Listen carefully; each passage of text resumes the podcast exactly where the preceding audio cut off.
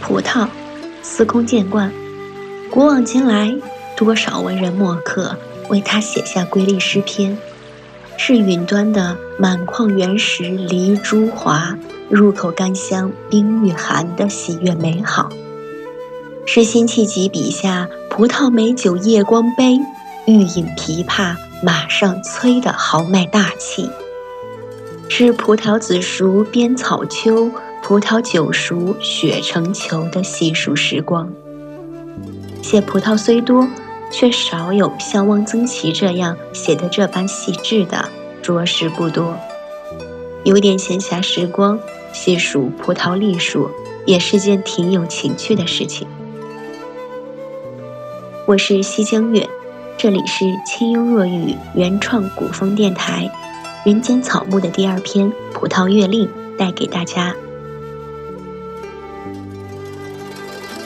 一月。下大雪，雪静静的下着，果园一片白，听不到一点声音。葡萄睡在铺着白雪的窖里。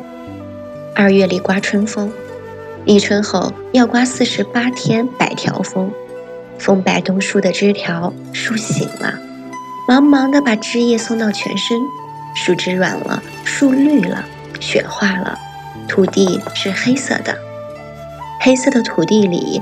长出了阴沉蒿、碧绿，葡萄出窖，把葡萄窖一锹一锹挖开，挖下的土堆在四面，葡萄藤露出来了，乌黑的，有的梢头已经绽开了芽苞，吐出了指甲大小的苍白小叶，它已经等不及啦，把葡萄藤拉出来，放在湿湿的湿土里，不大一会儿，小叶就变了颜色，叶边发红。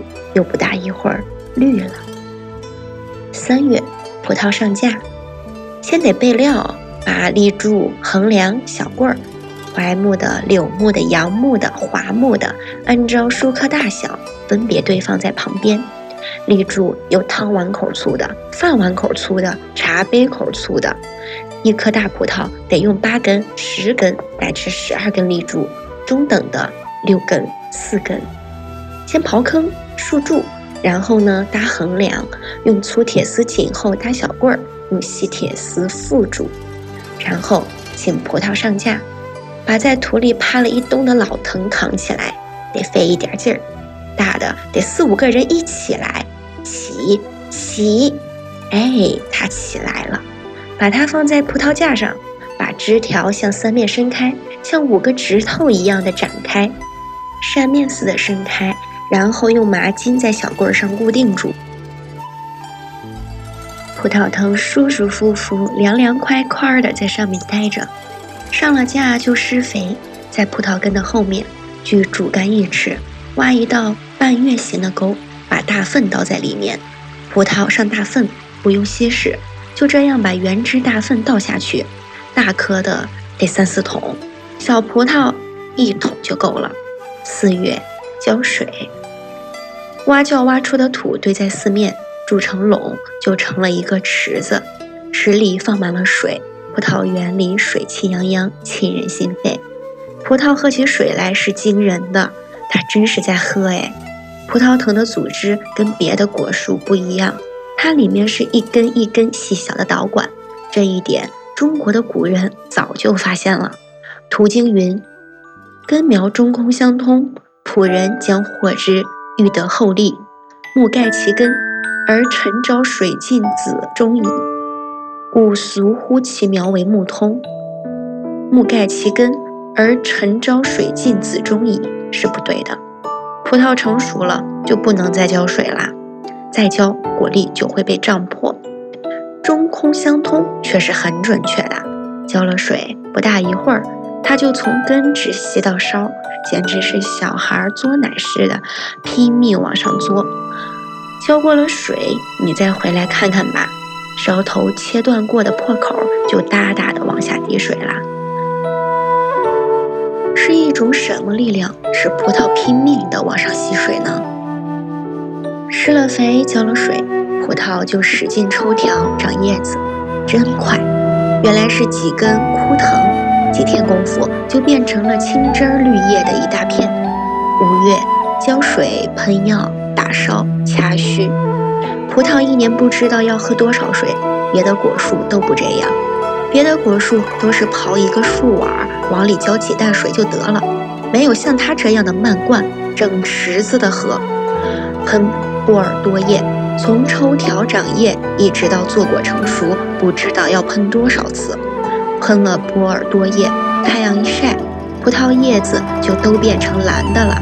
葡萄抽条丝毫不知节制，它简直是瞎长，几天功夫就抽出了好长的一节新条。这样的长法还行呀，还结不结果呀？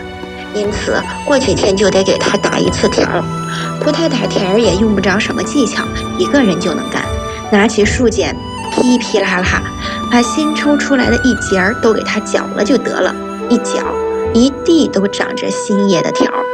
葡萄的卷须在它还是野生的时候是有用的，好攀附在别的什么树木上。现在已经有人给它好好的固定在架上。这一点用就没有啦。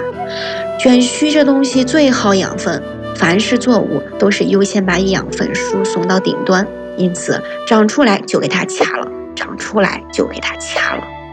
葡萄的卷须有一点淡淡的甜味儿，这东西如果腌成咸菜，大概不难吃。五月中下旬，果树开花了，果园美极了。梨树开花了，苹果树开花了，葡萄也开花了。都说梨花像雪，其实苹果花才像雪。雪是厚重的，不是透明的。梨花像什么呢？梨花的瓣子是月亮做的。有人说葡萄不开花，哪能呢？只是葡萄花很小，颜色淡黄微绿，不钻进葡萄架是看不出来的。而且它开花期很短，很快就结出了绿豆大的葡萄粒。六月浇水、喷药、打条。掐须，葡萄粒长了一点儿了，一颗一颗像绿玻璃料做的钮子，硬的。葡萄不招虫，葡萄会生病，所以要经常喷波尔多叶。但是它不像桃，桃有桃食心虫，梨也有梨食心虫。葡萄不用输虫果，果园每年输虫果是要费很多工的。虫果没有用，黑黑的一个半大的球。可是它耗养分呀，所以要把它输掉。七月，葡萄膨大了，掐须、打条、喷药，大大的浇一次水，追一次肥，追硫胺，在原来施粪肥的沟里撒上硫胺，然后就把沟填平了，把硫胺封在里面。汉朝是不会追这次肥的，汉朝没有刘安。八月，葡萄着色。你别以为我这里是把画家的术语借用来了，不是的，这是果农的语言，他们啊就叫着色。下过大雨，你来看看葡萄园吧，那叫个好看，白的像白玛瑙，红的像红宝石，紫的像紫水晶，黑的像黑玉，一串一串饱满、丝棒、挺阔、璀璨琳琅。你就把《说文解字》里的玉字偏旁的字儿都搬来了吧。那也不够用呀，可是你得快来，明天对不起，你全都看不到了。我们要喷波尔多液了，一喷波尔多液，它们的晶莹艳丽全都没有了，它们蒙上了一层蓝兮兮、白乎乎的东西，成了磨砂玻璃。我们不得不这样干。葡萄是吃的，不是看的，我们得保护它。过不两天就下葡萄了，一串一串剪下来。把病果、瘪果去掉，妥妥的放在果篮里。果篮满了，盖上盖儿，让一个棒小伙跳上去蹦两下。新下的果子不怕压，它很结实，压不坏。倒是装不紧，哐里哐当的，那来回一晃悠，全得烂。葡萄装上车，走了。去吧，葡萄让人们吃去吧。九月的果园像一个生过孩子的少妇，宁静、幸福而慵懒。我们还给葡萄喷一次波尔多液。哦，下了果子就不管啦。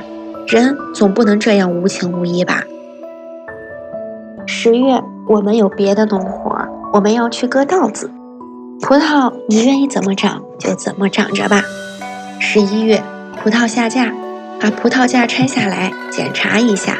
还能再用的搁在一边。锈糟了的，只好烧火，立柱横梁小棍儿分别堆垛起来。捡葡萄条干脆得很，除了老条一概剪光，葡萄又成了一个大秃子。剪下的葡萄条，挑有三个牙眼的，剪成二尺多长的一截，捆起来放在屋里，准备明春插条。其余的连枝带叶都用竹扫帚扫成一堆，装走了。葡萄园光秃秃的。十一月下旬，十二月上旬，葡萄入窖，这是个重活儿，把老本放倒，挖土把它埋起来，要埋得很厚实，外面都要用铁锹拍平。这个活儿不能马虎，都要经过验收才给技工。葡萄窖一个一个长方形的土墩墩，一行一行整整齐齐地排列着，风一吹，土色发了白。这真是一年的冬景啦！热热闹闹的果园，现在什么颜色都没有了，眼界空阔，一览无余，只剩下发白的黄土。下雪了，我们踏着碎玻璃渣似的雪检查葡萄窖，扛着铁锹。一到冬天要检查几次，不是怕别的，怕老鼠打了洞。葡萄窖里很暖和，老鼠爱往这里边钻。它倒是暖和了，咱们的葡萄可就受了冷了。好了，今天的内容就到这里喽，我们下期再见。